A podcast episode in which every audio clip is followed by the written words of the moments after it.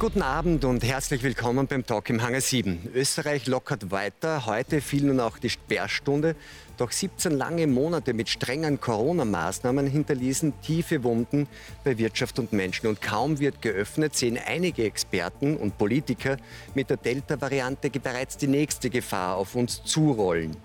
Wiens Bürgermeister Michael Ludwig jedenfalls will manche Maßnahmen lieber verschärfen als lockern. Wie gefährlich ist Delta tatsächlich? Greift erneut Alarmismus um sich? Und wie lange halten Menschen und Wirtschaft das dauernde Corona-Hickhack überhaupt noch aus? Für die Kinder ist es fünf nach zwölf. Wir müssen sie endlich wieder frei leben lassen, sagt die Kinderärztin Christine Saas. Viele Eltern und Familien seien längst am Ende ihrer Kräfte. Nicht wenige fürchteten nun zudem einen wachsenden Druck, auch ihre Kinder impfen zu lassen. Er sagte der Politik in dieser Woche Adieu. Sepp Schellhorn hat vorzeitig den Nationalrat verlassen und will sich nun mit aller Kraft seinen schwer gebeutelten Gastronomiebetrieben widmen. Der Regierung stellt Schellhorn im Corona-Management kein gutes Zeugnis aus. Hört auf mit dem unsinnigen Testen, lasst die Menschen wieder leben. Das fordert auch der Grazer Public Health-Experte Martin Sprenger. Die Warnungen vor immer neuen Corona-Varianten hält er für Panikmache. Wie der Wiener Bürgermeister Michael Ludwig sieht auch der Osttiroler Virologe Gernot Walder die Pandemie noch lange nicht am Ende. Gerade Delta, sagt er, müsse man gut beobachten. Herzlich Ihnen allen beim Talk im Hangar. Frau Saas, Sie sind vielleicht heute ausnahmsweise einmal wirklich froh, keine Wienerin zu sein, stimmt's? Ja, nicht nur ausnahmsweise, das ist immer wieder, wir sind zwar nahe an Wien, wir in Niederösterreich haben aber doch immer wieder auch neue und andere Regelungen. Ähm, und jetzt ja. sind Sie in Niederösterreich besser dran?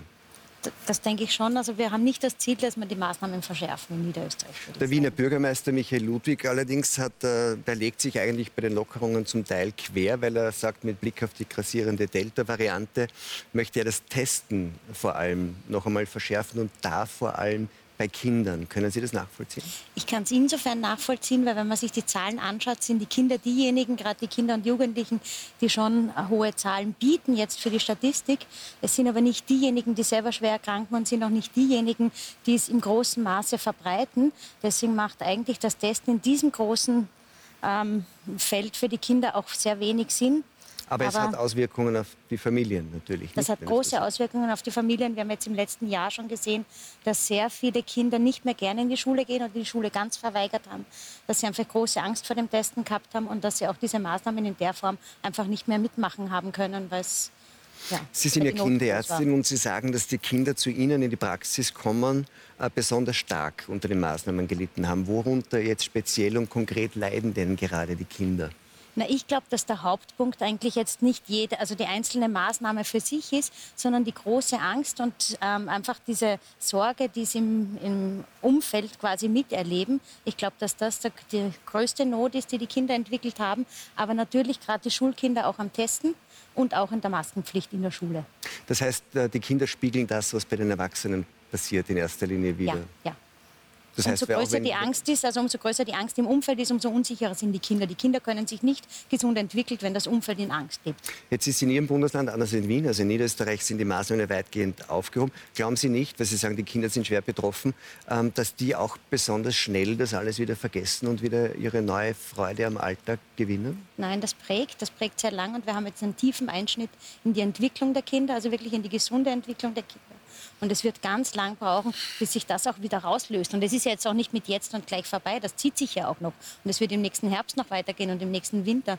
Und über Jahre sowas durchzuziehen, das prägt einfach massiv und wird sehr lange dauern, das auch wieder wegzubekommen. Was sind denn so konkrete Diagnosen, die Sie an den Kindern sehen? Es gibt viele, also ein Streit, sagen wir so, ist entstanden darüber, weil manche Kinderpsychiater, Kinderpsychologen, auch Kinderärzte und Ärztinnen sagen, dass tatsächlich in einem überraschend hohen Ausmaß sogar Kinder depressiv werden. Ist das eine Übertreibung oder sehen Sie das tatsächlich? Das sehe ich tatsächlich. Was man vor allem sieht, ist, dass sie so jung depressiv werden, wie, also ab acht, neun Jahren. Das ist was, was ganz untypisch ist. Bei den Jugendlichen ist es sowieso, kennt man das. Aber es ist auch sehr ausgeprägt. Viele Jugendliche sind nicht mehr aus dem Bett gegangen, haben keinen Tag-Nacht-Rhythmus, haben kein Ziel mehr, sehen keine Zukunft. Das heißt, die Depressionen gerade im späteren Kindesalter, also so mit 8, 9, 10 und im Jugendalter sind massiv und die jüngeren Kinder leiden massiv unter Ängste, unter Einnässen.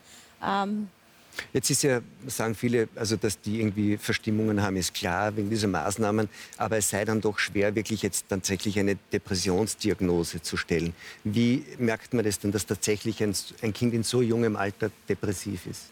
Nee, man merkt es am Verhalten. Wenn man das Kind sieht und kennt, dann merkt man, dass sich am Verhalten was ändert. Und ich bin auch nicht dafür, dass man sagt, das muss die oder die Diagnose sein. Und wir haben jetzt so viele Zahlen an der Diagnose, sondern man merkt am insgesamten Verhalten, wenn das Kind einfach nicht mehr aus dem Bett steigt, wenn es keinen Sinn mehr sieht, warum es überhaupt auf die Straße gehen soll, warum es sich anziehen soll, dann ist das einfach sehr schwerwiegend und das wird nicht sofort wieder rauskommen, wenn es nicht irgendeine Zukunftsperspektive bekommt. Jetzt kommen die zu Ihnen in die Praxis, Sie stellen diese, diese Diagnose, auch wenn die jetzt nicht immer besonders scharf sein muss, wie Sie sagen. Was ist denn die Therapie? Was machen Sie mit diesen Kindern? Naja, ich versuche vor allem, sage ich jetzt einmal, die Eltern zu stärken bei den kleineren Kindern, dass sie einfach diese Angst rauskriegen, dass sie, dass sie noch einmal weiter die Kinder unterstützen können, weil dieser, Back, also dieser Rückhalt sozusagen fehlt bei den Eltern ja jetzt schon, weil sie selber das Gefühl haben, sie kommen dann nicht mehr dran. Und von mir, von der Therapie her, ist im Grunde genommen Stärken das Allerwichtigste, weil ich kann diese Maßnahmen rundum, ich kann sie nicht verändern, ich kann die Situation nicht verändern. Das heißt, ich kann nur Familien stärken und ihnen einfach von der Seite Unterstützung geben, dass sie da halbwegs gut weiter durchkommen. Aber letztendlich heißt es, dass die wichtigste Therapie oder das Wichtigste, was die Kinder brauchen, eigentlich auch ist, Eltern, die stabiler sind. Naja, klar. Eltern, die stabiler sind, aber, aber die Eltern können nur auch stabil sein, wenn sie wieder im größeren Rahmen nicht so angstbehaftet sind. Und das, was man jetzt hört, es geht immer nur um Angst. Es wird immer nur weiter gedroht und weiter gedroht. Jetzt kommen wir zwar in den Sommer, es kann schön sein, aber wir hören schon wieder von der nächsten Bedrohung. Wir wissen überhaupt nicht, wie es in der Schule im Herbst beginnt. Also keine Sicherheit. Führt im Nacken spürt man schon, dass, da, dass das im Herbst wieder weitergeht. Herr Sprenger, depressive Kinder in so einem äh, äh, jungen Alter, war das irgendwie für Sie vor der Pandemie in so einem Ausmaß denkbar oder absehbar? Nein, ich glaube, es war von Anfang an klar, dass, dass eine Pandemie oder dass das nie, nie ohne auch indirekte Folgen bleibt. Also es gibt die direkten Folgen, das ist das Erkrankungsgeschehen, Sterbegeschehen. Aber es gibt natürlich auch indirekte Folgen. Ja. Gesundheitlich, durch auch Unter- und Fehlversorgung, gab es ja auch bei Kindern Unter- und Fehlversorgung. Ich glaube bis heute zum Teil noch. Ja. Und diese psychosozialen Folgen, zu denen auch Depression dazu zählen würde, das auch wieder sehr viele soziale Ursachen hat, meiner Meinung nach. Sie haben die Familie erwähnt, weil äh, oft ist es ja so, dass die Familienstrukturen dann irgendwie wackeln, weil der Job wackelt ja, oder, oder die Wohnungssituation nicht ideal ist. Und dann gibt es noch die wirtschaftlichen Folgen. Das sind natürlich auch massiv und die treffen wiederum die Familien, weil ja Kurzarbeit vielleicht bedeutet, dass weniger Familieneinkommen ist. Äh, vielleicht ist auch der Job in Gefahr. Und sie treffen die sozial Schwächeren und deren Familien. Genau, deren das ist ja das, was, was quasi ich von Anfang an irgendwie mantraartig wiederhole, dass eine Pandemie immer Ungleichheiten vergrößert. Also nicht nur die Reichen reicher macht und die Armen ärmer, sondern das Infektionsgeschehen ungleich ist und so weiter. Und selbst, selbst die, die Impfungen eigentlich wieder Ungleichheit verstärken. Also es ist irgendwie, die Ungleichheit ist überall drinnen, die soziale Dimension ist überall drinnen, die ist auch bei den Kindern ganz, ganz stark drinnen. Auch beim Thema Bildung äh, und, und so weiter. Ja. Jetzt ist so, dass dieser Streit tatsächlich da ist. Wie, also viele sagen, das wird, über, das wird auch übertrieben, sozusagen die Auswirkungen bei den Kindern, was so schnell wird der Kind nicht depressiv, die sind ja so resilient. Äh, andere sagen wieder, das, äh, das reicht eigentlich eine Art von Traumatisierung heran mit diesem Einschnitt, wie es, weiß ich nicht, in einem Krieg oder so weiter findet. Würden Sie so weit gehen, dass Sie sagen, es sind Kinder auch tatsächlich von diesen eineinhalb Jahren in einem anderen Zustand, in einem Ausnahmezustand, der letztendlich regelrecht traumatisiert? Ja, ich würde jetzt als Gesundheitswissenschaftler so beantworten. Eigentlich ist sozusagen die Kindheit ja, ist eine der gesündesten Phasen unseres Lebens. Andererseits ist es die Basis für ein langes, gesundes Leben. Also schon die Schwangerschaft und die frühe Kindheit die sind so entscheidend, wie das restliche Leben abläuft. Das ist nur vielen nicht so bewusst. Also die Rahmenbedingungen sind so entscheidend. Und in einer Pandemie können halt Rahmenbedingungen sehr rasch ungünstig werden. Und das wirkt sich dann wirklich aus. Also es kann sich auf ein ganzes Leben auswirken. Aber was sind diese langfristigen Auswirkungen tatsächlich? Würde, würden Sie so weit gehen zu sagen, wenn, wenn Kinder, Kleinkinder in solchen Umgebungen im Ausnahmezustand aufwachsen, dass sich das tatsächlich am Ende dann, und das ist ja die entscheidende Größe wahrscheinlich, auf die Erwartung von gesunden Lebensjahren auswirkt? Ja, also äh, nehmen wir zum Beispiel Kinderarmut. Ja, also die Kinderarmut die es ja auch in Österreich gibt. Das ist immer eine, ein relatives Geschehen, immer relativ sozusagen, wie der Reichtum in der Gesellschaft verteilt ist. Aber die Kinderarmut hat sicher zugenommen, ja, und das wirkt sich aus, ja. Oder Bildungsdefizite, also Bildung ist so eine wichtige Determinante für Gesundheit. Und ich rede jetzt von eigentlich schon von Kindergärten, Volksschulen Und auch das wirkt sich aus. Jetzt nicht bei allen Kindern natürlich, ja, aber durch diese soziale Ungleichheit natürlich bei den Kindern, die es sowieso schon schwerer haben, das ist das typische Brennglas. Ja, also alles, was vorher schon war, wurde in der Pandemie noch einmal verstärkt. Ja. Jetzt könnte man ja eine Kette ansetzen, dass man sagt, also die haben jetzt weniger Bildungschancen. Wer weniger Bildungschancen hat, hat am Arbeitsmarkt geringere Chancen, hat ein höheres Risiko von Arbeitslosigkeit. Genau. Und Arbeitslosigkeit ist genau. nach den gesundheitswissenschaftlichen Forschungen genau. wahrscheinlich überhaupt das größte eher Risiko Rauchen an, kriegt für, eher Alkoholproblem. Kriegt Alkoholproblem, kriegt, könnt, könnt früher chronisch krank werden, also hat anderes Gesundheitsverhalten, andere soziale Netze, andere Inanspruchnahme des Versorgungssystems und, und, und. Aber jetzt könnte man auf der anderen Seite sagen, so mechanisch ist das Leben ja nicht, nicht? Naja, die sozialen Determinanten von Gesundheit sind ja nicht mechanisch, ja, aber sie wirken unglaublich stark. Ja. Also Einkommen und Bildung beeinflusst eben die Wahrscheinlichkeit, ob wir lange gesund sind. Also da gibt es ganz große Unterschiede, auch in der österreichischen Gesellschaft. Sogar regional kann man sich das ganz genau anschauen. Würden Sie sagen, für dafür, dass die, dass die Öffnungen jetzt gerade noch rechtzeitig sind, sind wir schon zu spät? Ist das, sind da schon irreversible Schäden passiert? Also, die, also äh, natürlich, also diese, diese Nebenwirkungen, manche nennen es Kollateralschäden, die sind passiert. Ja? Und äh, deswegen gibt es ja auch die Folgenminderungsstrategie, dass man von Anfang an, Kurzarbeit zum Beispiel ist eine Form von Folgenminderungsstrategie, aber es gibt natürlich auch äh, Minderungsstrategien für psychosoziale Folgen oder gesundheitliche Folgen. Ich glaube, da ist schon auch viel passiert. Ja? Da, allein der, im Gesundheitsbereich oder Krankenversorgungsbereich ist der Herbst ja ganz anders gelaufen wie das Frühjahr. Aber letztendlich versucht man zu minimieren, aber manche Dinge werden lange bleiben. Äh, und das muss man auch hinnehmen. Das ist ja nicht nur in Österreich so gewesen, das war ja auch in anderen. Die Frage ist ja nur, ob es jetzt überhaupt dann vorbei ist und wie das im Herbst weitergeht. Es wird ja nicht nur in Österreich, sondern auch in anderen Ländern in Europa gelockert. Aber schon droht neues Ungemach, auch vielleicht in Österreich, denn die Delta-Variante geht in Europa um. Und manche sehen jetzt den Beginn einer neuen, einer vierten Welle. Sehen wir uns dazu vielleicht einen kurzen Überblick an. Delta steht vor der Tür. Erstmals entdeckt wurde diese neue Corona-Variante in Indien und sofort schrillten die Alarmglocken. Delta sei hochinfektiös und tückisch gefährlich, warnten Virologen. Und, so erkannte Robert Wieler, der Präsident des Robert Koch Instituts, es sei nur eine Frage der Zeit, bis Delta die vorherrschende Form des Erregers sein werde. In Großbritannien hat Delta bereits die Oberhand gewonnen. Nach einem zuletzt rasanten Anstieg der Infektionszahlen zog Premier Boris Johnson die Lockerungsnotbremse. Denn zuletzt stieg wie die Zahl der Infizierten auch die Zahl der Covid-19 Verstorbenen. Und darunter waren auch einige bereits doppelt geimpfte. Herr Walder, ähm, ein Arztkollege äh, von Ihnen, der deutsche äh, Gesundheitspolitiker und SPD-Gesundheitssprecher Karl Lauterbach warnt ja auch sehr eindringlich vor Delta. Und er übt speziell jetzt Kritik an der UEFA und sagt, weil die mit ihren äh, EM-Spielorten quer durch Europa wesentlich zur Ausbreitung dieser Variante des Virus beigetragen hätten und damit, soweit geht er, sagt, damit eigentlich auch direkt oder mehr oder weniger direkt Schuld am Tod von vielen Menschen trägt. Ähm, hat er recht, Herr Lauterbach? Hätte man die EM so auf diese Weise nicht austragen dürfen? Naja, äh, das, wir, das müssen wir jetzt einmal schauen, was es für Effekte zeitigt. Ich meine, grundsätzlich wissen wir, das wissen wir seit Ischgl, wenn wir viele Leute aus ganz unterschiedlichen Regionen zusammenbringen und nicht sicherstellen, dass äh, da keine positiven drunter sind, dann haben wir für jede Infektion natürlich potenziell eine Übertragungsherd. Und Fernreisen oder Reisen über die Distanz sind eine klassische Möglichkeit, um Sachen einzuschleppen. Das haben wir im Herbst gesehen. Insofern ist es kein Zufall, alles, was uns vor Corona schützt, schützt da das Klima. Aber das wird mir überhaupt nicht rauskriegen. Corona geht ja nicht mehr weg. Und die Frage ist ja nur, wen, wen, wer sind jetzt die Infizierten, nicht? Ähm, wenn das, man könnte ja auch sagen, wenn sich jetzt, wo die Impfraten eigentlich überall bei 40, 50 Prozent sind, man davon ausgeht, dass 10, 20 Prozent immunisiert sind durch Ansteckung, dann könnte man sagen, die, wenn, soll, wenn die wenn anderen anstecken, der aber geimpft ist, ist ja im Grunde nichts passiert. Die selber haben den Immunschutz durch die Infektion und die anderen sind geimpft. Wo ist eigentlich das Problem, wenn jetzt das, relativ große Inzidenzwerte kommen? So, sagen wir mal so, das Problem, das wir haben, ist, die Anpassung von dem Virus an den Menschen ist noch nicht aufgeschlossen. Das ist jetzt sozusagen ein Virus in der Entwicklungsphase, von mir aus in der Pubertät. Da passieren vollweise unvorhergesehene Sachen.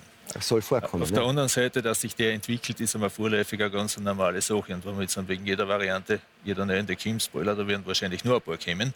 Äh, und das sind sicher besser an die Menschen angepasst, sonst würden sie sich nicht durchsetzen. Sollte man jetzt nicht unbedingt in Panik verfolgen. Man soll das Ganze beobachten, man soll sich das genau anschauen. Aber wann wollen wir Normalität reinkriegen, wann nicht jetzt? Und ich gehe schon davon aus, dass im Herbst das Infektionsgeschehen wieder ansteigen wird.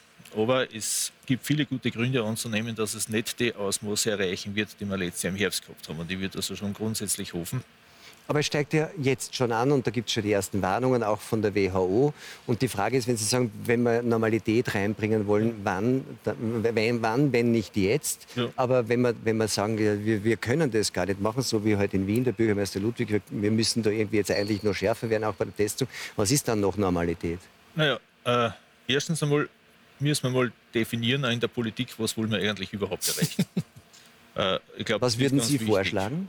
Weil man, ne, ich meine, wir können unterschiedliche Sachen machen. Wir können sagen, okay, wir wollen die Intensivstationen nicht überlasten. Äh, wir können sagen, wir wollen Übersterblichkeit verhindern. Wir wollen sagen, wir wollen einen Verlust an Lebensjahren verhindern. Wir wollen sagen, wir wollen überhaupt keine Infizierten sein. Und je nachdem kann man einen unterschiedlichen Mix von Maßnahmen machen. Und wenn man es rein vom Pandemischen her sieht, können wir jede Epidemie durch vier Sachen versuchen unter Kontrolle zu kriegen. Wir können therapieren, das können wir bei Corona nicht. Wir können Na gar nicht, stimmt auch nicht, oder? Eingeschränkt eingeschränkt. Also das ist nicht wie Bakterien, wo ich mit einem Antibiotikum reingebunden nach zwei Tagen ist dann immer infektiös und nach drei Tagen. Wir können äh, Barrieremaßnahmen machen, Stichwort Lockdown, das wollen wir nicht mehr unbedingt. Wir können impfen, das machen wir. Und wir können testen. Und ich glaube, auf die zwei Schienen zum Schluss sollte man jetzt einmal den Fokus legen. Wir müssen trotz der Impfung schon auch weiter testen, weil das ist unsere Möglichkeit, den Erreger im Auge zu behalten. Und es war wahrscheinlich unklug in der derzeitigen Situation, wenn ich die Geimpften komplett nicht mehr testen würde. Weil wir haben gesehen, es gibt Varianten, auch die brasilianische, das muss nicht einmal Delta sein, da werden äh, Geimpfte infiziert und stecken ja andere Vollgeimpfte an. Natürlich sind die jetzt einmal asymptomatisch oder haben geringe Symptomatik. Das heißt, davor schützt uns die Impfung schon, aber sie können theoretisch den Erreger weitergeben. Machen sie in der Praxis auch. Und da müssen wir natürlich ein bisschen aufpassen, weil wenn das brat wird, sieht schon wieder die ganzen seltenen Fälle. Trotzdem, ich sage es nochmal, die Voraussetzungen für den Herbst sind wesentlich günstiger, als sie voriges Jahr waren. Das heißt, ich würde mich da jetzt im Augenblick nicht überdimensional fürchten. Herr Sprenger, ähm, der Herr Walder sagt, wir müssen auf jeden Fall trotzdem weiter testen, äh, auch Geimpfte testen. Äh, und gleichzeitig sagt er, wann, wenn nicht jetzt, sollen wir zur Normalität zurückkehren. Da scheint mir ein gewisses Widerspruchspotenzial drin zu liegen, oder? Ja, ich glaube, wir sind gerade so in ein bisschen in einer Umbruchphase. Also SARS-CoV-2 werden wir nicht mehr los. Das hm. wird uns bleiben. Äh, und irgendwie immer mehr Länder kommen jetzt in diesen Modus Leben mit dem Virus. Also man liest es in Singapur, man liest es in Großbritannien, man liest es in vielen anderen Ländern. Aber Großbritannien haben gerade wieder irgendwie. Ja, trotzdem, trotzdem. Leben mit dem, mit dem Virus ist auch dort langsam etwas, was, was immer mehr Politiker in den Mund nehmen, auch Wissenschaftler, auch renommierte Institute. Äh, Faktum ist auch in Österreich, jetzt, sind ein, man muss immer schauen, welche Altersgruppen sind wie geimpft. Also wir haben jetzt bei den 80-Jährigen zwei Impfungen bei über 80 Prozent. Ja, bei den 60-Jährigen sind wir jetzt schon bei 65 Prozent das sind die entscheidenden Gruppen, wo ich mal auf jeden Fall äh, zwei Impfungen will. Und, und das geht jetzt noch weiter. Und dann haben wir quasi auch noch die natürliche Immunisierung. Also Ende August stehen wir noch besser da, als wir jetzt da stehen. Deswegen äh, ich sehe das ähnlich wie der Gernot, dass man eigentlich vollkommen eine andere Situation haben wir als letztes Jahr. Ja, aber die vollkommen andere Situation, die habe ich, die sehe ich ja nicht, wenn ich sage, dass jetzt zum Beispiel in Wien ähm, Kinder dreimal in der Woche einen PCR-Test machen sollen. Ist das ja, Normalität? Ja, also, Nein, das ist nicht normal. Ja. Das ist auf keinen Ist es gescheit? Nein, es ist nicht gescheit. Ja. Also Aber was heißt das? Ich, meine, ich kann mir vorstellen, dass der Herr Walder unter anderem, Sie verzeihen mir das, unter anderem fürs Testen ist, weil das ja Teil seines sagen auch Geschäftsmodells ist, viel zu testen. Ich habe mir immer gedacht, das pandemische Geschehen hält man unter Kontrolle, wenn man, weiß ich nicht, ein repräsentatives Pendel regelmäßig testet, oder? Dann sehe ich ja ungefähr, was in der also, Bevölkerung los ist. Also an und für sich gibt es ja medizinisch-diagnostische Standards. Ja, und ich bin jetzt schon dafür, dass wir langsam wieder zu diesen Standards zurückkehren. Vor einer Woche gab es ein Update für also Testempfehlungen der Weltgesundheitsorganisation und die sagen klipp und klar, äh, es werden symptomatische Personen werden getestet, Verdachtsfälle werden getestet und Personen in bestimmten Settings wie Krankenhauspersonal, Pflegepersonal soll getestet werden. Das Testen von asymptomatischen Personen sollte unterlassen werden. Ja?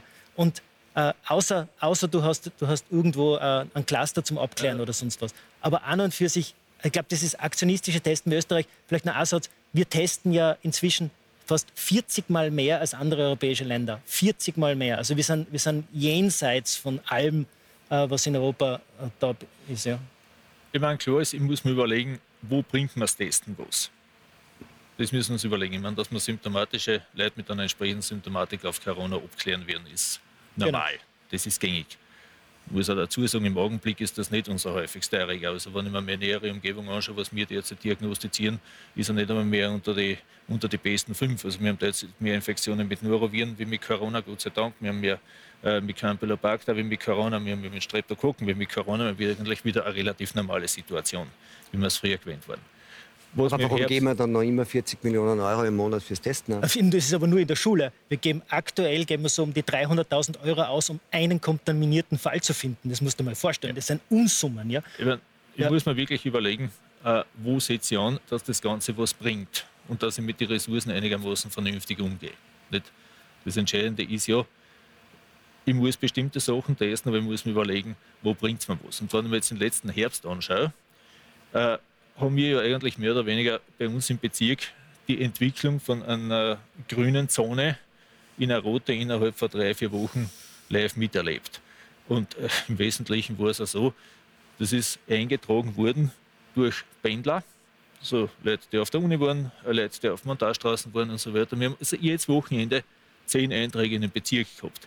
Es war mir in dem Fall notwendig gewesen, einfach zu sagen, okay, nicht ich sperre alles zu, sondern ich unterbinde einmal die Wochenpendelei, indem entweder die Leute draußen bleiben oder indem die Leute erinnert äh, über Bildschirm das Ganze machen. Da hätten wir uns relativ viel erspart. Und wenn ich das nicht ersparen kann, weil der auf Montage rausfährt oder so, die werden wir jetzt sinnvollerweise testen. Und wir werden solche Leute testen, die exponiert wurden. Oder wo, wenn sie Träger sind, ein asymptomatische, ein hohes Verbreitungsrisiko passiert. Das müssen wir machen breit aber jetzt ungezielt man, aber, testen, aber, aber, jetzt testen wir ja effizient. breit und ungezielt, oder? Und das kann ich, würde ich jetzt aber ganz frech sagen, und Sie profitieren davon, weil wenn das Testgeschehen, und überhaupt, ich meine, da wird wahnsinnig viel Geld ausgegeben, es wird wahnsinnig viel getestet und man hat den Eindruck, ich meine, die Vortestwahrscheinlichkeit ist vermutlich relativ hoch, gerade auch in den Schulen. Ähm, warum macht man das dann noch? Außer weil man sagt, jetzt haben wir die Tests, wir haben die Infrastruktur, letztendlich ist es auch ein Geschäft. Warum macht man das noch? Ich meine, die Frage ist, äh, wieder, was sind die Vorgaben und was, was ist das Ziel und die Strategie. Wenn ich halt sage, du kannst jetzt zum Friseur gehen, wenn du getestet bist, dann werden wir den Leuten eine Testinfrastruktur anbieten müssen. Nicht? Äh, wenn ich halt sage, äh, ich teste gezielt, kann ich es auch im Prinzip über die niedergelassenen Ärzte laufen lassen. Ich meine, das, was bei uns ja auffällig ist in der ganzen Sache, ist, äh, wir haben ja nicht die Diagnostik und das Management im Ärztebereich Klassen, der eigentlich ein stabiles Rückgrat für das Ganze wäre, sondern wir haben blitzartig eine Parallelstruktur aufgezogen. Müsste der Media jetzt wieder zurückfahren? Ich glaube, dass die Diagnostik und die Therapie und das Management wieder primär zurück in den ärztlichen Bereich kehrt. Der kehrt in bestimmten Punkten wahrscheinlich auch gestärkt, das ist keine Frage, aber das ist das stabile Rückgrat, das uns dann aber Reden wir mal über Konkretes. Wie, viel, wie viele Leute testen Sie am Tag? Äh, kann ich jetzt im Augenblick nicht sagen, das, fluktu das fluktuiert auch. Wenn wir irgendwo lokal äh, Übertragungssituationen den Ausbruch haben, wird mehr getestet. Wenn ich am Wochenende ein Fest habe oder so, werden mehr Aber ungefähr getestet. ist es, wenn, wenn es ein starker Tag ist. Wie viele Tests machen Sie da momentan, in der Situation, in der wir jetzt also, Wir haben Gemeinden, wo wir am Tag 14 Tests machen. Wir haben äh, Teststationen, wo am Tag 100 Tests laufen. Recht viel mehr ist es derzeit einmal nicht. Herr Schellhorn, die Länder drumherum ähm, sind alarmiert, zum Teil. Österreich ähm, macht jetzt eigentlich so quasi wieder den Vorreiter in den Öffnungen. Der Bundeskanzler Kurz hat gesagt, also obwohl da jetzt rundherum die Sachen kamen, wir rütteln nicht an den Lockerungen. Die Regierungspartei ÖVP jedenfalls, der Gesundheitsminister hat es ein bisschen anders gesehen, sagt, das, was da in Wien passiert, ähm, das, ähm, das ist eigentlich absurd, glaube ich, hat sogar die, die, zuständige Tourismusministerin gesagt. Ähm, haben wir einen besonders klugen Kanzler jetzt oder einen mutigen Kanzler in der Frage? Über klug oder unklug möchte ich mich jetzt nicht unterhalten oder intelligent oder unintelligent. Ich glaube, die Thematik ist auch jene, dass sofern man den Medienberichten glauben kann oder den Informationen glauben kann, dass die Impfbereitschaft für die zweite Impfung gesunken ist. Und da gebe ich Ihnen das Spiel mit der Angst äh, äh, auch recht, dass man jetzt versucht, also davor zu warnen, wenn man jetzt nicht die zweite Impfung zu sich nimmt, dass wir dann auch äh, das einfangen. Was jetzt klug oder unklug ist, ich glaube, dass es wichtig ist, dass wir, wie der Herr Sprenger auch gesagt hat, zur Normalität und äh, zu dem Leben mit dem Virus äh, finden müssen. Und äh, ich glaube, da braucht es Mechanismen. Ich habe nur eine Frage, die, die muss ich dann dem Herrn Walder stellen. Welche Festeln waren das?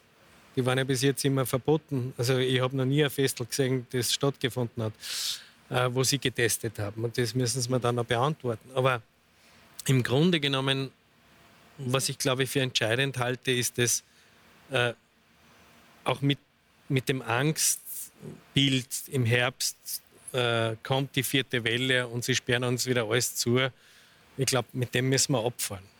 Und ich glaube, wir müssen damit leben lernen und wir müssen vielleicht eine andere Strategie der Kommunikation suchen, damit die Impfbereitschaft steigt. Aber jetzt, was ist für Sie wichtig? Also für Sie ist wichtig, dass nicht jetzt schon die, die, die Angst vor dem nächsten Herbst kommt. In Portugal zum Beispiel glauben die, dass ja, die Saison eh schon wieder vorbei ist, weil die, ja. die, Leute reisen schon wieder ab. Aber was heißt mit dem Virus leben? Heißt das einfach auch, ähm, würden Sie sagen, der Preis dafür, dass das irgendwie sichere Aussichten sind, dass wir nicht wieder alles zusperren, dass wir sehr oft testen oder sehr viel testen, der ist gerechtfertigt? Oder heißt Normalität einfach zu sagen, so wie einige ähm, auch äh, Experten sagen, wenn alle fünf, über 50-Jährigen geimpft sind oder die Möglichkeit haben, geimpft zu werden, ist das Ding eigentlich vorbei. Für mich als Unternehmer heißt es, maximale Sicherheit zu bieten. Also das heißt, ich komme aus dem touristischen Bereich und im touristischen Bereich sind wir natürlich auch von, von Stimmungsbildern abhängig. Und wenn ich die Möglichkeit habe, dass meine Mitarbeiterinnen und Mitarbeiter alles schnellstmöglich geimpft äh, sind. Also das war in meinem Fall so. Bis auf eine Person haben sie alle impfen lassen. Dann muss ich die eine Person auch darum bitten, dass sie sich jeden zweiten Tag testen lasse, weil ich muss eine gewisse Sicherheit bieten. Und wie wir wissen, ähm, aber der Walder würde ja sogar vorschlagen, dass auch die Geimpften getestet werden. Ja, Jetzt nicht in der Intention, aber ich werde mir es anschauen müssen. Wenn ich die Augen zumache, sehe ich es nicht und dann habe ich irgendwo eine Überraschung. Äh, also, also zum Beispiel, nicht anschauen, zum Beispiel von der BMU gibt es äh, jetzt, wir, ich, ich kenne keine Ergebnisse, aber in einem Lokal bei mir in Salzburg, da machen wir da so einen Testlauf mit. Da sind alle geimpft und alle lassen sie nach wie vor testen mit dem Google-Test und wir, ich weiß nicht, was dabei rauskommt. Das ist halt, dass wir einen Beitrag dazu leisten. Aber ob es sinnvoll ist oder nicht, das kann ich nicht beurteilen. Ich bin kein Mediziner. Fakt ist, wir können uns keinen, vierten, also keinen dritten Lockdown in dem Fall leisten.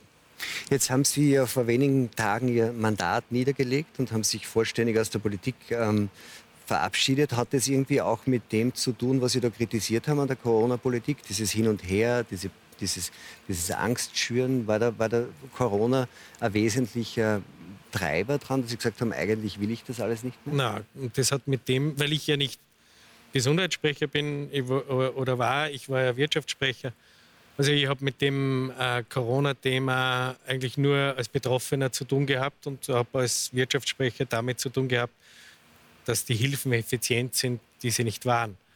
Ähm, es hat eher mit was anderem zu tun, dass ich mich jetzt um meine Betriebe kümmern muss, weil wir die Auswirkungen aus dem, vor allem aus dem zweiten Lockdown extrem spüren.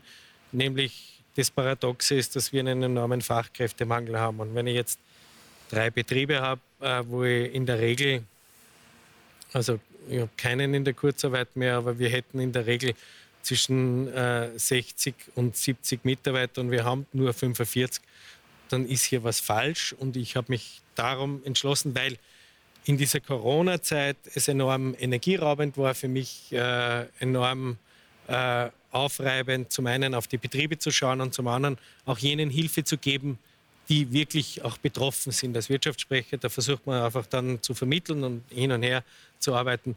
Und äh, ich wurde einfach müde.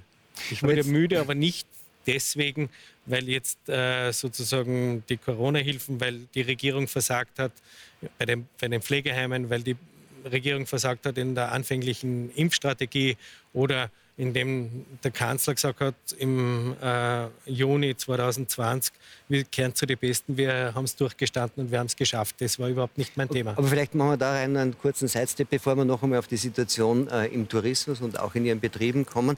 Was Sie gesagt haben, ist, dass das Land systemisch kaputt ist. Dass das so quasi Ihre der Grund war, warum Sie sagen, da, da, bin ich nicht mehr dabei. Was meinen Sie damit? Was, ist, was heißt systemisch kaputt? Wenn es nicht jetzt mit diesen konkreten Versagensfällen in der Corona-Politik zu Dieses Land ist systemisch kaputt, weil der Föderalismus nicht gelebt wird. Ich gebe Ihnen das Beispiel. Die Ampelregelung, äh, die damals von dem damaligen Gesundheitsminister Anschober ausgerufen wurde und zwei Tage später schon von den Landeshauptleuten ad absurdum geführt wurde, ich gebe Ihnen das Beispiel systemisch kaputt im Föderalismus bei der, äh, beim Schützen der, äh, der, der, besonders betroffenen Personengruppe in den Altenheimen. Da hat auch jedes Land eine andere Regelung. Also hier systemisch kaputt sind wir, weil wir einfach äh, ein System haben, wo jeder was tut, für das er nicht verantwortlich ist. Oder umgekehrt, wie der Schelling damals gesagt hat, wir leben in einem Land, wo jeder äh, für was zuständig ist, aber keiner für was verantwortlich. Aber jetzt alles, was Sie jetzt aus, aufgezählt haben, äh, an Beispielen für das systemische Kaputtsein des Landes, hatte eigentlich dann doch wieder einen Corona-Aspekt. Das heißt, ist das die Brennglas-Theorie vom Herrn Sprenger, dass man sagt, war schon immer kaputt, aber jetzt in der Corona-Situation hat man es besonders gut und deutlich gesehen? Genau, das ist mein Befund, das stimmt. Jetzt haben Sie aber persönlich ja auch, haben Sie ja schon gesagt, also jetzt muss man irgendwie zurechtkommen mit den Folgen der Maßnahmen und so weiter, mit den Folgen auch der vielleicht nicht so perfekten Wirtschaftshilfen. Eins der konkreten Probleme ist Personalmangel, haben Sie gesagt. Was, welche Art von Personal geht Ihnen denn da ab und warum kriegen Sie es nicht? Ja, das ist ja die große Frage. Also die große Frage ist, warum äh, wir äh, bei einer hohen Arbeitslosigkeit ähm, die nach wie vor herrscht und vielleicht auch in meinem, in meinem Bereich, dem Tourismus, nach wie vor herrscht, es uns nicht gelingt, Mitarbeiter zu motivieren. Es ist die Frage, äh, was, warum wir keine Motivation finden. An dem Angebot des Verdienstes kann es de facto nicht liegen, wenn ich Ob, den Brutto verdiene. Obwohl das äh, eine häufige Antwort ist, wenn dann Touristiker sagen, wir kriegen keine Leute, dann sagen die, ja, im Tourismus werden die Mitarbeiter ja eh tendenziell ausgebeutet, zahlt es mehr, dann kriegt sie sie schon. Ne? Ja, ich empfinde zum Beispiel für einen Sommelier 3900 brutto gar nicht so wenig und ich finde keinen. Also äh, mancher Journalist verdient weniger und ich glaube, dass es, ähm, jetzt ist das ein schlechtes Beispiel, aber ich gebe Ihnen ein anderes Beispiel. Ein Schanker also das ist im Modernen, sagt man jetzt, ein Barista, der einen Kaffee macht und einen Schaum drauf und ein paar Herzaleine. Äh, und ähm, der würde verdienen 2500 brutto und wir finden keinen. Das, um was es geht, glaube ich, ist das, dass es von dem Arbeitslosenentgelt äh, muss die Spange viel größer werden zum Nettoeinkommen. Und um das habe ich mich in den vergangenen sieben Jahren immer bemüht, dass die Mitarbeiter mehr Netto vom Brutto bekommen. Das heißt, sie müssen mehr verdienen und weniger kosten. Jetzt kann es sein, Herr Sprenger, das war ja auch so eine, eine, eine, eine, Theorie, die manche gesagt haben, man findet auch deswegen in manchen Branchen, wahrscheinlich eher auch in den weniger gut entlohnten, ähm, nicht so leicht Arbeitskräfte jetzt, weil eigentlich viele mit dem, was es da an Unterstützungen gab, ganz gut durchgekommen sind wie der Herr Scheller sagt, der Unterschied war gar nicht so groß zu dem, was sie vorher verdient haben, verdienen, verdienen konnten und jetzt sagen, eigentlich geht es auch. Boah, da bin ich, glaube ich, die falsche Person, um das zu beantworten.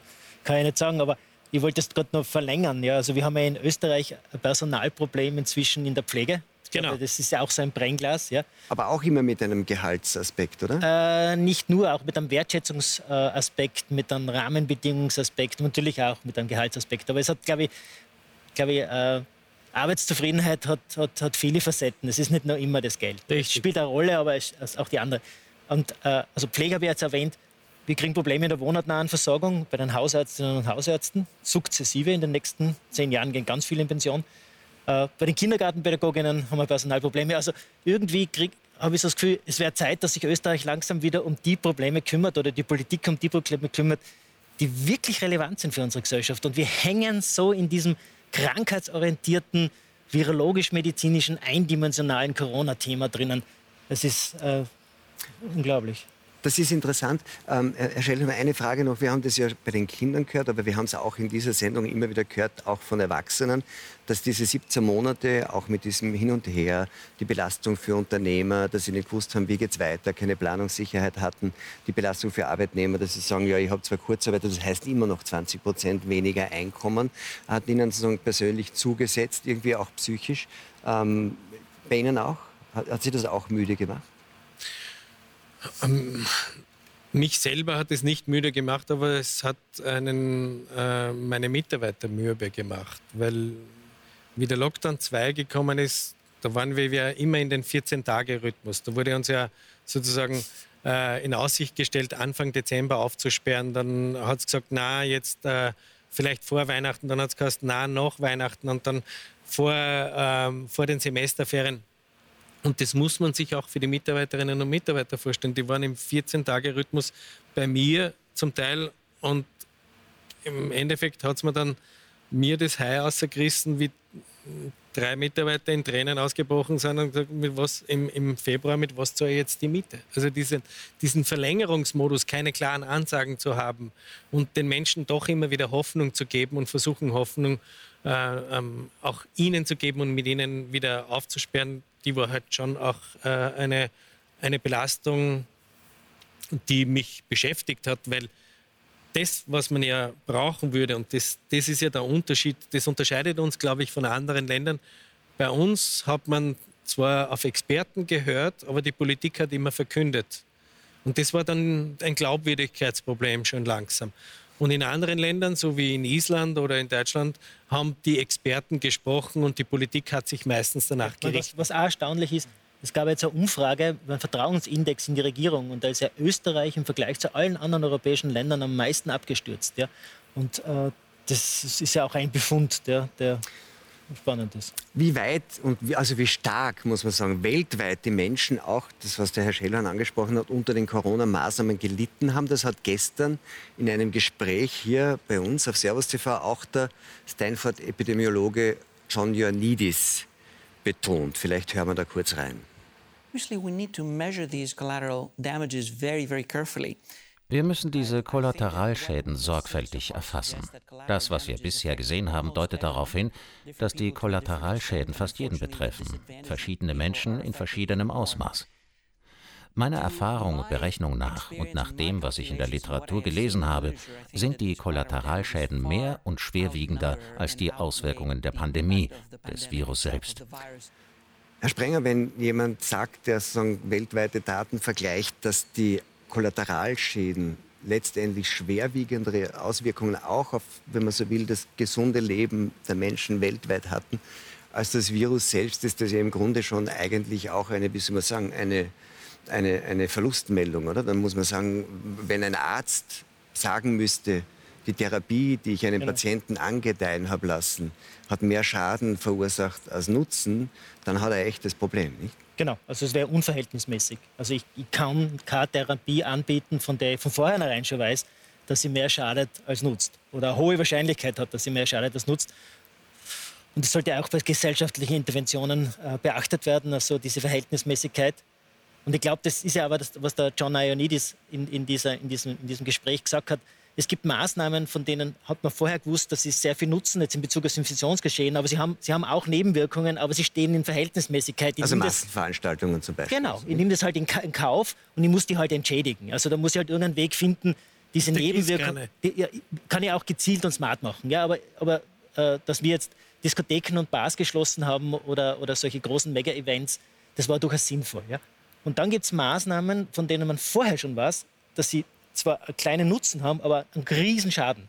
Kinder, Bildung, Schulen. Und deswegen haben sich ja Länder, die sehr wissensbasiert vorgegangen sind, und da spreche ich für alle skandinavischen Länder, dazu entschlossen, Kinderkrippen, Kindergärten und Volksschulen möglichst nicht zu beeinträchtigen. Möglichst nicht zu beeinträchtigen. Und alles, was ich bei Kindern mache, hat auch wiederum ein hohes Schadenpotenzial. Also muss ich mir jedes Mal ganz genau überlegen, was mache ich mit dieser Gruppe. Und so gibt es halt ganz viel auch dazwischen. Und wir in Österreich haben uns da nicht viel drum gekümmert. Ja, es gab keine Gesundheitsfolgenabschätzung.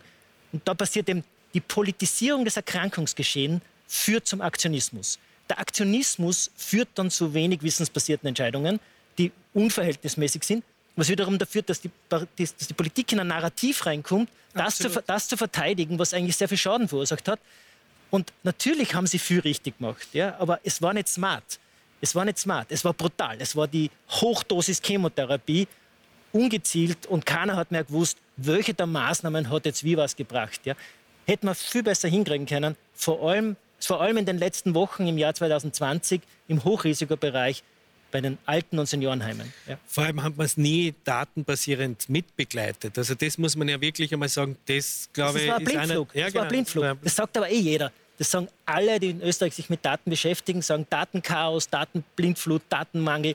Natürlich, es war so. Und letzter Satz, wenn wir dann reden über irgendwas, dann sind es immer Anekdoten. Immer. Da sagt dann einer Hunderte von Kindern auf Intensivstation. Dann sagt man, ja, in Deutschland mit Register, also gute Datenbasis, waren es 71. Zehnmal so groß wie Österreich. Hunderte in Österreich auf Intensivstation. Das kann nicht stimmen. Ja, aber die Presse hat es gebracht, das wird schon stimmen. Ja? Das ist Österreich. Anekdoten, wo man hinschaut. Ja? Frau Saas, würden Sie jetzt aus der Erfahrung, die Sie haben, jetzt nur, mal nur aus Ihrer Praxis und vielleicht darüber hinaus, würden Sie dem Befund auch zustimmen, dass die Maßnahmen in ihren Auswirkungen auch für das Gesundheitsbild insgesamt mehr Schaden gebracht haben, was sie genutzt haben? Also bei den Kindern und Familien hat es auf jeden Fall deutlich mehr geschadet, als es genutzt hat. Und da sind eben gerade, wie Herr Sprenger auch gesagt hat, die Schulschließungen einer der Hauptpunkte. Auch die Kinder brauchen soziales Leben, um sich entwickeln zu können. Das haben wir vorher ja auch schon gesagt. Und es ist wie eine Hochdosis Chemotherapie. Und die Schwächsten dran, sozusagen, die gehen ein. Das ist bei der Chemotherapie auch so. Und das sind eindeutig die Kinder.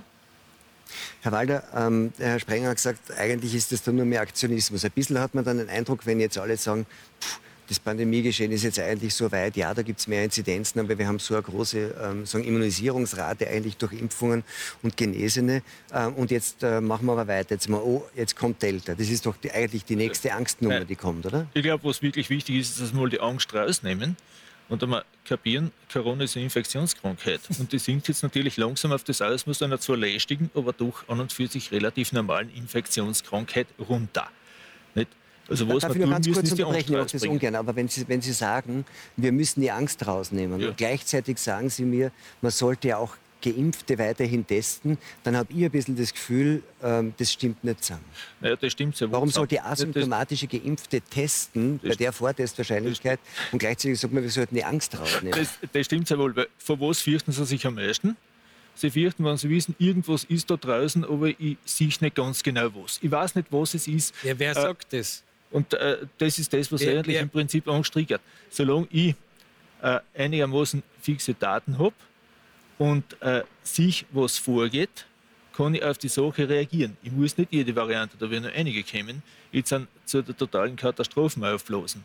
Aber ich muss zumindest einmal stichprobenartig, und das, was man schon überlegen muss, ist, wie habe ich ein gutes System einer Surveillance, wo ich mit rational gut eingesetzten Mitteln ein maximales aber äh, dazu bräuchte ich ja repräsentative Samples, anders geht das doch nicht. Haben wir aber nach wie vor nicht, oder? Natürlich, ich meine, ich brauche eine andere Strategie. Ich meine, logisch kann ich sagen, ich schieße mit der, mit der Schrotflinte in die Volt eine, möglicherweise treffe ich was. Wenn ich das ausreichend groß mache, wäre ein Treffer haben. Aber ich kann natürlich auch versuchen, gezielter zu schießen. Und das, was wir jetzt sicher brauchen für den Herbst, und da waren wir gut beraten, das aufzubauen, ist einmal eine Surveillance-Strategie die mir dann auch in Zukunft vielleicht hilft, andere Infektionskrankheiten, die raufkommen und schädlich sind, einmal ein bisschen im Zaum zu halten und genauer zu erfassen und zu sehen. Aber was heißt das? Wie macht man das? Ist das dann dieses berühmte repräsentative Sample, das wir nie hatten? Oder was ist eine vernünftige Surveillance-Strategie? Oder, oder, oder würden Sie sagen, so wie das jetzt momentan läuft, wie es sich entwickelt, wenn wir Ende August ohnehin eine Immunisierungsrate haben, brauchen wir das gar nicht mehr? Darf ich, darf ich Frage stellen, gibt es überhaupt eine bundesweite Strategie und äh, Daten? Gibt es die? Also, also prinzipiell, fang, also prinzipiell fängt immer an mit smarten, also spezifischen, messbaren und so weiter Zielen. So fängt es mal an. Zu den Zielen braucht man Strategien. Das sind normalerweise ist das die Eindämmungsstrategie, die Schutzstrategie, die Folgenminderungsstrategie und dann braucht es zu den Strategien Maßnahmen. Also irgendwie das wäre das Paket. Ja?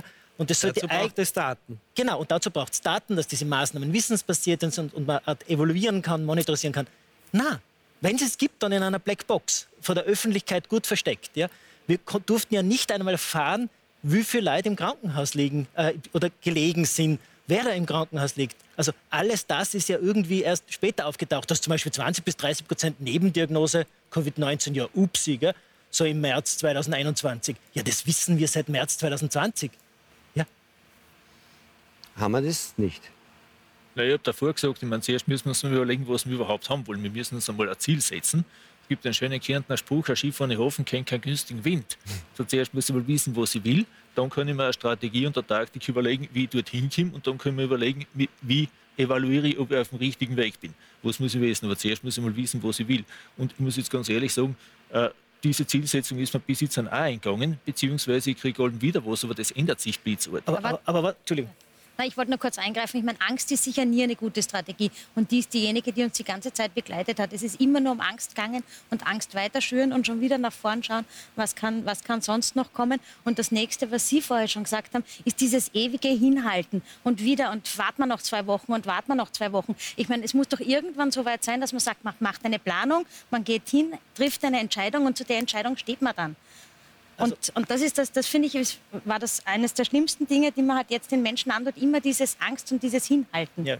Also es braucht eigentlich auch jetzt, ich glaube, wir dürfen langsam über einen Ausstieg aus dem Ganzen reden. Also mit dem Immunisierung, also wenn wir jetzt nicht anfangen darüber reden, dann tun wir es nie mehr. Ja? Also da müsste man ja auch wieder Ziele definieren. Und zwar durchaus gesamtgesellschaftliche genau. Ziele. Also ich, natürlich gern auch virologisch-medizinische Ziele. Die Dänen machen das mit einer Durchimpfungsrate fest und sagen, der grüne Pass ist weg bei dieser Zahl von geimpften Personen. Aber wir könnten ja auch Ziele schaffen, Wohnungen zum Beispiel.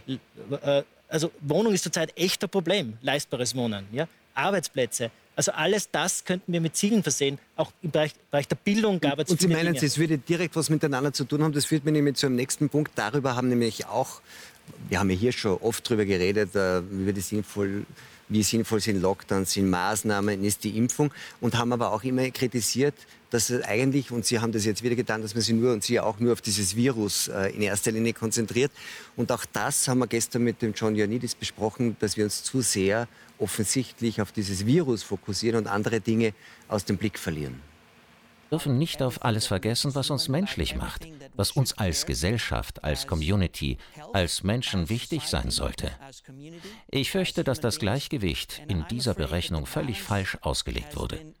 Wir haben uns zu 99,9 Prozent auf Covid-19 als Virus konzentriert und nur 0,1 Prozent auf den Rest, obwohl dieser Rest viel mehr Einfluss auf das Endergebnis hat als das Virus selbst Aber das ist ja ein Grundsatzproblem für Ärzte, nicht? was da angesprochen wird. Und jetzt könnte man sagen, Sie haben sich wahrscheinlich in den letzten 15 Monaten auch sehr stark aufs Virus konzentriert. Ganz klar, das war auch Ihr Ding mit dem, mit dem Labor, das Sie da haben. Aber ist nicht da, dabei tatsächlich vieles äh, irgendwie aus dem Fokus äh, gegangen oder, oder, oder verrutscht, was eigentlich äh, für, die, für, für, das Gesundheitsleben der, der, unserer Gesellschaft wichtig ist und was möglicherweise im nächsten Schritt dann schon auch eine andere Immunantwort auf so ein Virus bedeutet? Na, logisch, ich meine, wir haben ja nicht das Labor und den infektiologischen Schwerpunkt, wir machen ja Allgemeinmedizin und machen Notfallmedizin. Und äh, wir haben uns von vornherein bemüht, klar zu machen, okay, wir haben jetzt eine pandemische Situation, die erfordert gewisse Maßnahmen, aber wir dürfen die Basisversorgung, die Basisversorgung muss weiterlaufen. Ich kann nicht sagen, wenn einer, ich behandle auch nur, wenn er nachgewiesen Corona-negativ ist. Das geht nicht. Äh, ich muss eine Corona-positive Schulter einkegeln, ich muss eine Corona-positive Schwangere entbinden. Das ist wurscht, ob die Corona-positiv ist oder nicht. Ich darf nicht, äh, das haben wir immer gesagt, darf nicht medizinische Versorgung runterfahren, weil ich Angst habe vor dem Virus. Das ist unser Berufsrisiko. Wir müssen lernen, damit umzugehen. Aber, wir können aber, uns ja schützen. Aber das ist doch passiert. Es gab Unterversorgung, ja, Fehlversorgung. Es ist, es ist passiert. Bei Ihnen auch? Äh, das ist bei uns bis zu einem gewissen Grad auch passiert. Erstens, wir sind ja nicht standalone, wir sind ja eingebettet in, äh, in ein ganzes Szenarium ich bin mir sicher, äh, wir haben sehr viele Tumore in der Phase übersägen, weil viele Patienten sind gar nicht mehr in die Praxis gekommen, weil sie, äh, weil sie Angst gehabt haben, dass sie sich anstecken. Und man gesagt, bei uns wirst du nicht anstecken. Nicht? Kommt bitte einer, wo man den Zucker, äh, der Arteriosklerose, was auch immer, monatelang nicht anschauen, dann werden wir wahrscheinlich ganz anderes Problem haben. Wir sind jetzt konfrontiert, der Patient hat ein, hat ein Magenkarzinom, Jetzt heißt, bevor wir den operieren, muss er geimpft sein. So, was, soll denn das, was soll denn das bringen, wenn ich den jetzt impfe? Der baut ja keinen Immunschutz mehr auf, überhaupt nicht wie ein Bananenriss. Ich meine, das zeigt, zeigt muss aus, völlig wurscht, ob der geimpft ist oder nicht. aber, aber ist das nicht letztendlich so eine Art Offenbarungseid, wenn hier irgendwie Ärzte sagen, wir hatten eine Situation, in der haben wir uns irgendwie scheuklappenartig auf ein Virus konzentriert und wahrscheinlich haben wir Tumore übersehen in der Zeit deswegen. Aber da möchte ich gleich eingreifen. Ich glaube nicht, dass das von Ärzteseite so war, sondern das war von Patientenseite so. Die haben sich einfach nicht kommen traut. Das war in der Kindersprechstunde genauso. Die Eltern sind mit ihren Kindern nicht kommen. Die haben lieber geschaut, dass sie irgendwie zu Hause zurechtkommen. Und, und das war nicht prinzipiell ein Ärzteproblem. Hat sicher auch gegeben, dass, dass einfach alles, was geplant ist, abgesagt worden ist und viele Untersuchungen deswegen auch nicht zeitgerecht gemacht worden sind. Aber es ist ganz viel diese Angst, jetzt darf ich da nicht hinkommen, jetzt gehe ich nicht ins Krankenhaus, jetzt sind die sowieso überlastet, jetzt gibt es kein anderes Thema mehr als Corona. Nur weil ich jetzt Bauchweh habe, gehe ich mich jetzt nicht anschauen. Ich meine, dass das nur von Patientenseite kommt, ist irgendwie jetzt ein interessanter Zugang. Es gab ja auch die, die von der ja Politik her dieses Ding, dass, das dann, dass dann am Ende der Patient äh, schuld ist. Aber es wurde doch aufgerufen dazu, oder? Es waren Ordinationen sehr lang geschlossen. Nee, ich es wurde aufgerufen dazu, nicht in die Ordination zu gehen. Genau, ich möchte noch ganz kurz sagen, ich möchte jetzt nicht den Patienten die Schuld geben, ganz im Gegenteil. Die haben darauf reagiert, auf diese Angst, dorthin zu gehen. Es ist nicht, dass der Patient jetzt selber schuld ist, weil er nicht gekommen ist. Aber der hat sich dort nicht hingehen traut, weil er sich selber sich denkt, ey, so schlimm geht es ihm vielleicht gar nicht, die Not ist nicht so groß. Rufen Sie sich noch einmal die Pressekonferenzen diese Massen von dieser Inflation von Pressekonferenzen, wo jetzt mal eine Tafel und wenn wir uns, uns jetzt nehmen und da steigt die Kurven und es war nichts evidenzbasiert, es war gar nichts dabei. Und es war einfach das Angstdogma, mit der Angst zu spielen und Politik zu machen. Und ich glaube, das ist ein fataler Fehler gewesen. Ja, jetzt müssen wir aber nach vorne schauen, weil der Herbst kommt ja. ja. Was ist jetzt zu tun? Was wäre jetzt genau. zu tun? Und ich glaube, da sind, werden die entscheidenden Schritte zu sehen, zu setzen, auch jetzt. Wie bereiten wir uns darauf vor? Und wenn ich den zwei Experten, die zwar zuerst ein bisschen gelacht haben, wie ich gefragt habe, gibt es eine bundesweite Datenstrategie, dann wissen wir es das nicht. Wir haben nicht einmal gewusst, wie einzelne Länder ihre Intensivbetten melden oder nicht melden. Das ist ja auch eine Tatsache. Also ich, ich weiß es, ja, am Anfang waren es Stricherlisten. Ja. Äh, ist auch eine Form von evidenzbasiert. Ist auch eine Form von Analog Datenerfassung. Ja. Ja, ich glaube, das, was wir schon gesehen haben, ist das, man hat jetzt jahrzehntelang Infektionskrankheiten nicht wirklich ernst genommen. Jetzt ist das einmal passiert. Vorbereitet war man auf das Ganze nicht unbedingt. Äh, wo sicher ein Fehler war, anstatt die Basisstruktur der Medizin, die niedergelassenen Ärzte, die Krankenhäuser, das Pflegepersonal, äh, die infektiologischen Fachärzte, die wenigen, die wir haben, äh, jetzt sind dazu einen starken Rückgrat zusammenzuschweißen, das uns einerseits durch die Pandemie drüber bringt, aber andererseits uns auch ermöglicht, die Handlungsfähigkeit der Sanitätsstrukturen aufrechtzuerhalten, hat man das eben nicht gemacht. Wir haben genau die Arztpraxen am Anfang gar nicht geschützt und haben gesagt, sperrt zu. Und die haben teilweise natürlich Angst gehabt. Äh, die Patienten haben sich teilweise nicht so kämen getraut. Wir haben eine riesen Diskussion gehabt in einem Altersheim, das ich betreue, äh, Besuchsverbot. Da habe ich gesagt, können wir darüber diskutieren, aber bitte nicht im Palliativsetting. Ja, und wenn sich die anstecken, dann gesagt, die müssen wir begleiten. Aber ich habe mehr Angst davor, dass die Leute sagen, mein Angehöriger ist allein gestorben. Ich habe nicht zu meinem Opa zu dürfen, ich habe nicht zu meiner Oma zu dürfen. Die sind allein irgendwo gestorben, wie das einer sagt, ich habe mich angesteckt. Ich, die sind zu belehren, die sind zu schützen. Wir werden das begleiten, wir haben das begleitet, wir haben die, äh, es ist niemand allein gestorben. Äh, es hat sich keiner angesteckt. Aber wenn einer so zuhört, dann war das jetzt eigentlich in der Vergangenheit eine Castingshow der Untalentierten. Weil es hat ja keiner irgendeine Strategie vorgegeben. Also ich habe hab keinen Fernseher, also ich kann das jetzt noch nicht ganz äh, weder bestätigen noch widerlegen. Aber, äh, aber, aber bleiben, wir, bleiben wir mal, also gar nicht, nicht so sehr in der Vergangenheit. Es ist ja auch jetzt, meiner Meinung nach, das Krankenversorgungssystem nun, läuft noch immer nicht rund. Ja? ja. Also es läuft viel, viel besser natürlich als im Frühjahr 2020. Ich glaube, im Herbst ist auch schon viel besser gemacht worden. Man hat sich wirklich bemüht, die Versorgung aufrechtzuerhalten. Aber rund läuft es immer noch nicht. Ja?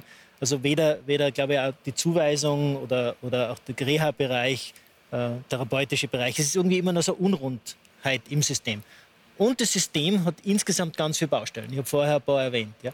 Und jetzt komme ich wieder mit meiner Perspektive und sage, diese Polarisierung und diese Angstmacherei, ja, also diese, diese Spaltung der Gesellschaft ist per se gesund, nicht gesundheitsfördernd ja, oder gesundheitsschädlich, krankmachend, per se.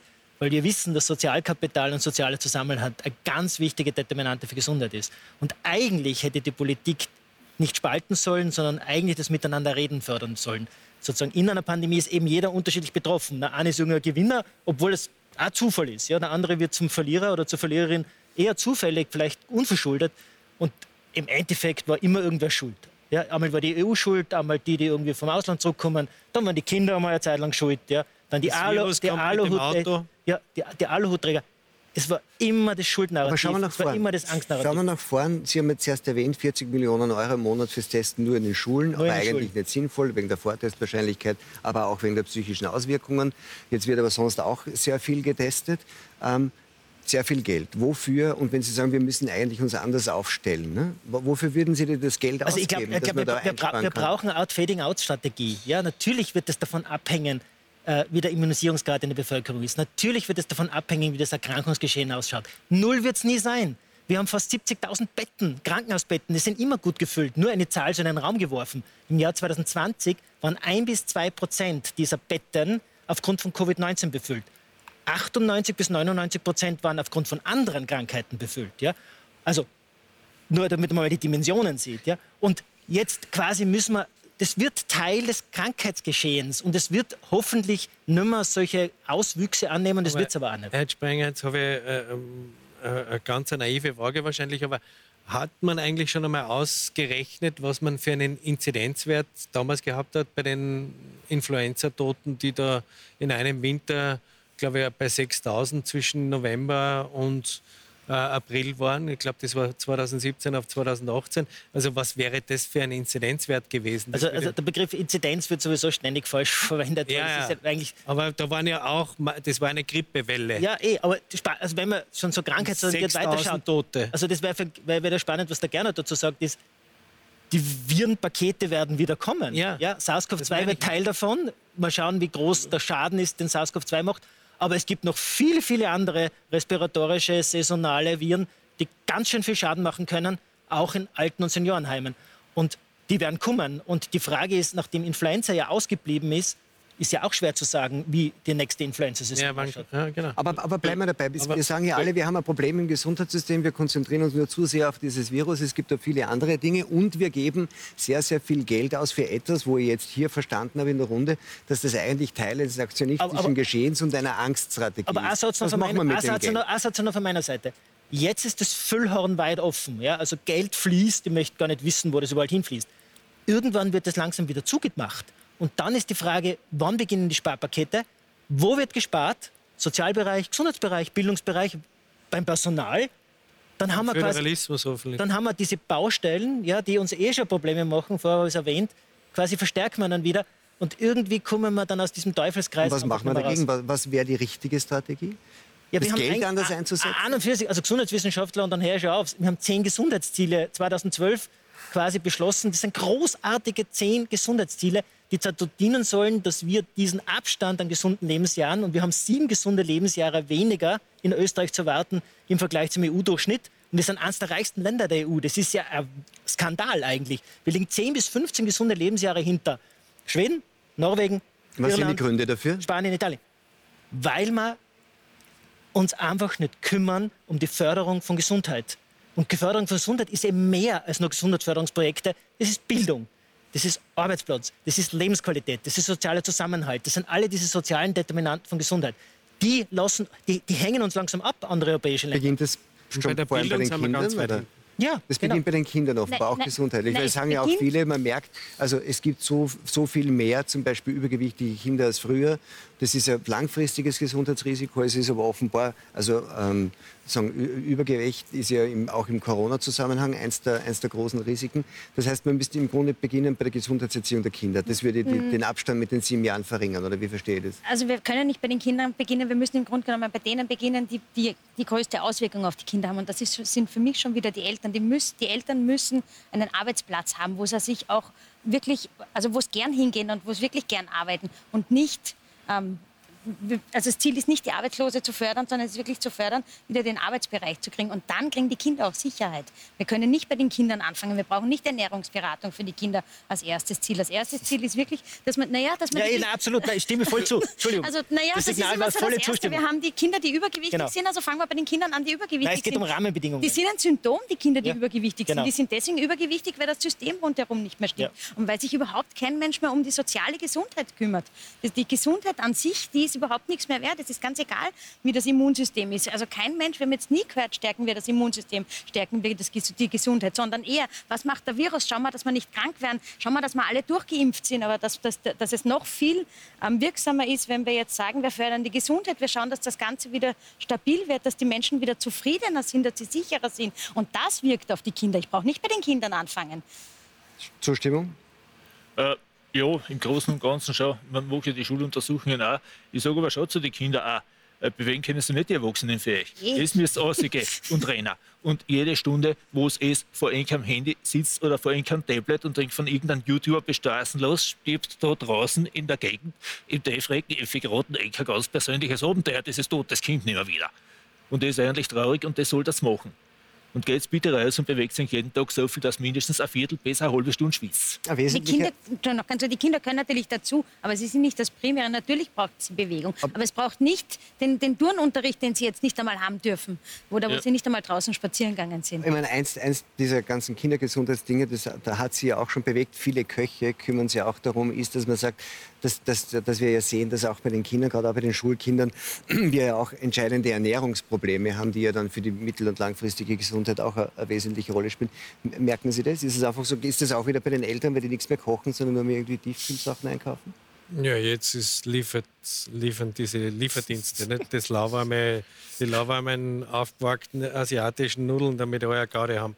Oder sogar den Burger äh, finde ich äh, sowieso eine fatale Entwicklung. Aber das gehört auch zur Bildung dazu, das gehört auch zur äh, äh, Erziehung dazu. Und dann kommen wir einmal noch einmal dazu, wenn wir uns mit Frankreich vergleichen, was dort an Schulessen präsentiert wird und was bei uns geliefert wird, ist einfach ein Skandal. Da, da, da fängt es ja dann an mit der Fettleibigkeit. Und wenn ich kein gesundes Essen zu mir nehme, dann werde ich auf Dauer krank bleiben.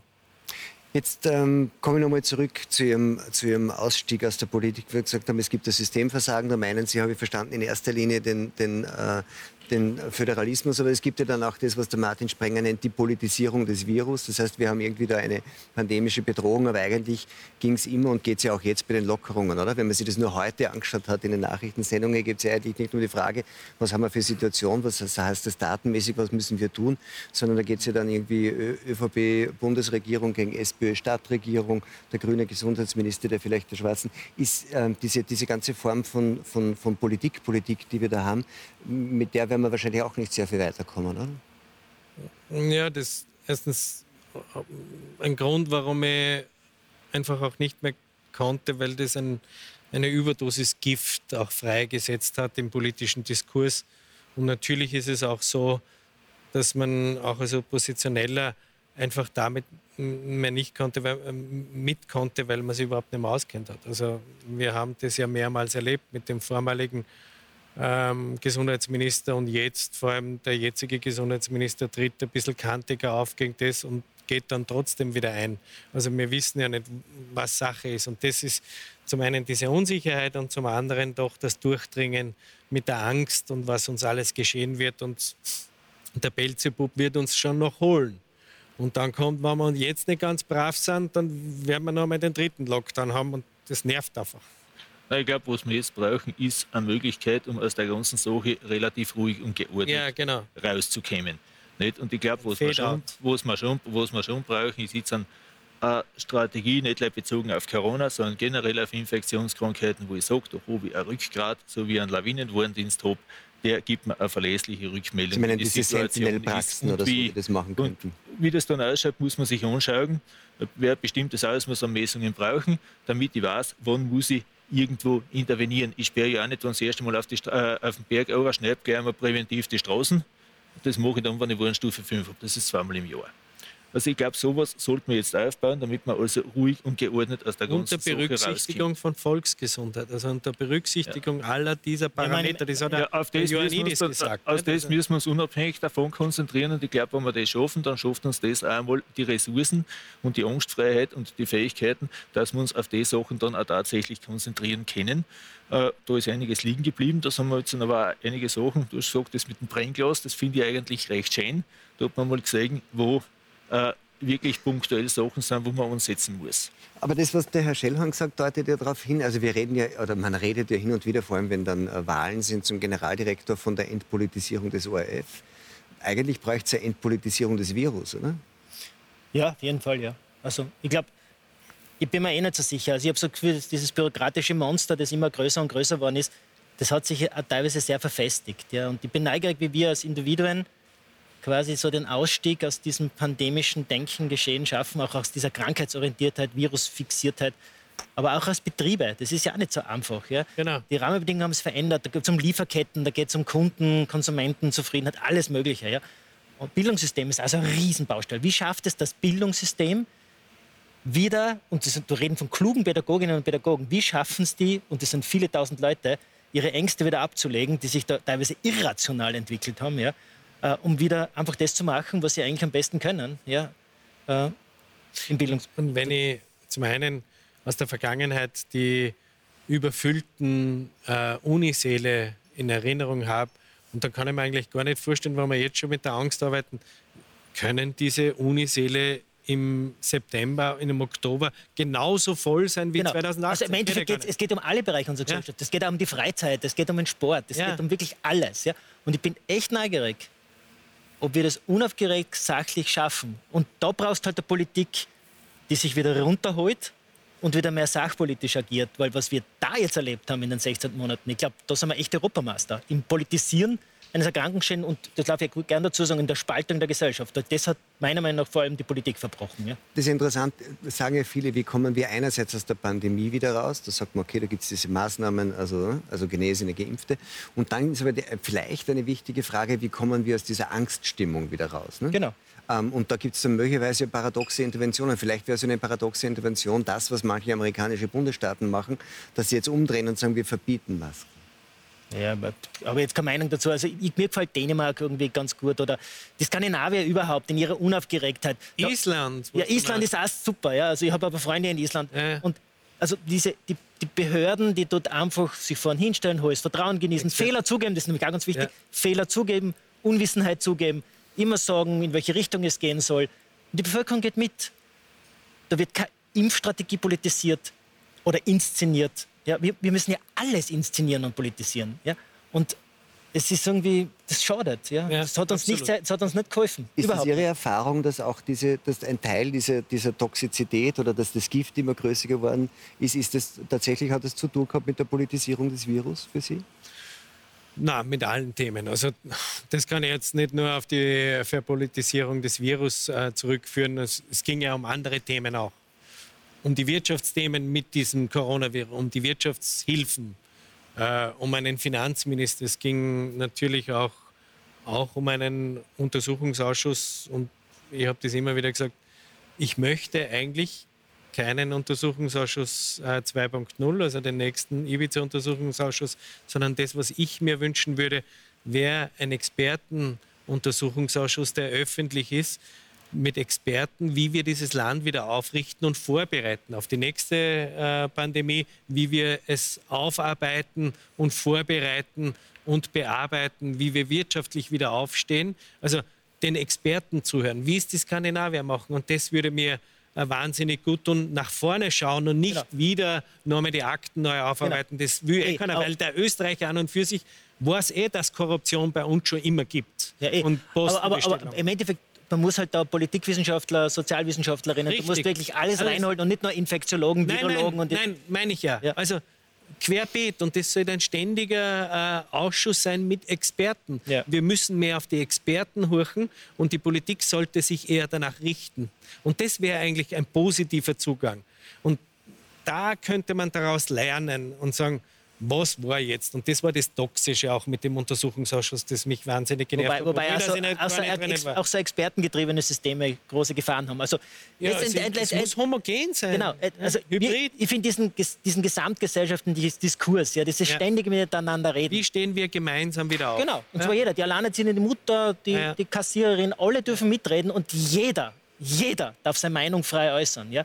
Und wird deswegen nicht irgendwie verunglimpft, nur weil es halt nicht gerade ins Narrativ passt von irgendjemandem. Ja. ja, aber dazu möchte ich gleich ein. Natürlich sollen, also sollen sie alle mitreden können und so weiter. Aber ich glaube, was jetzt auch wichtig ist, ist, dass man diese Zahlen und diese Daten und Fakten, wir haben ja nur mehr Experten. Es hat sich noch nie jemand so viel mit Erkrankungen, mit Zahlen ähm, auseinandergesetzt wie jetzt. Und wir haben, es hat eh jeder was anderes gesagt. Es ist auch wurscht, was wer andere gesagt hat. Aber jeder kennt, jeder kennt die Zahlen und wir müssen diese Zahlen, wir müssen diese Fakten wieder abgeben von, de, von den Menschen weg. Es ist völlig, wir haben nie gewusst, wie viele Menschen auf der Intensivstation sind. Wir haben nie gewusst, wie viele Menschen im Krankenhaus sind. Ich, ja. Kein Mensch hat gewusst, wie, wie, wie, die Sterberate war. Vorher hat sich keiner damit beschäftigt. Und das müssen wir auch wieder abgeben. Weil das, ich meine, das, das, damit ja, kann man sich überhaupt absolut. nicht auseinandersetzen. Also diese, Dash, diese Dashboards, diese Dashboards völlig absurd. Die, also die Dashboards werden abgeschaltet. Ja? Also da bin ich auch voll dafür. Ja?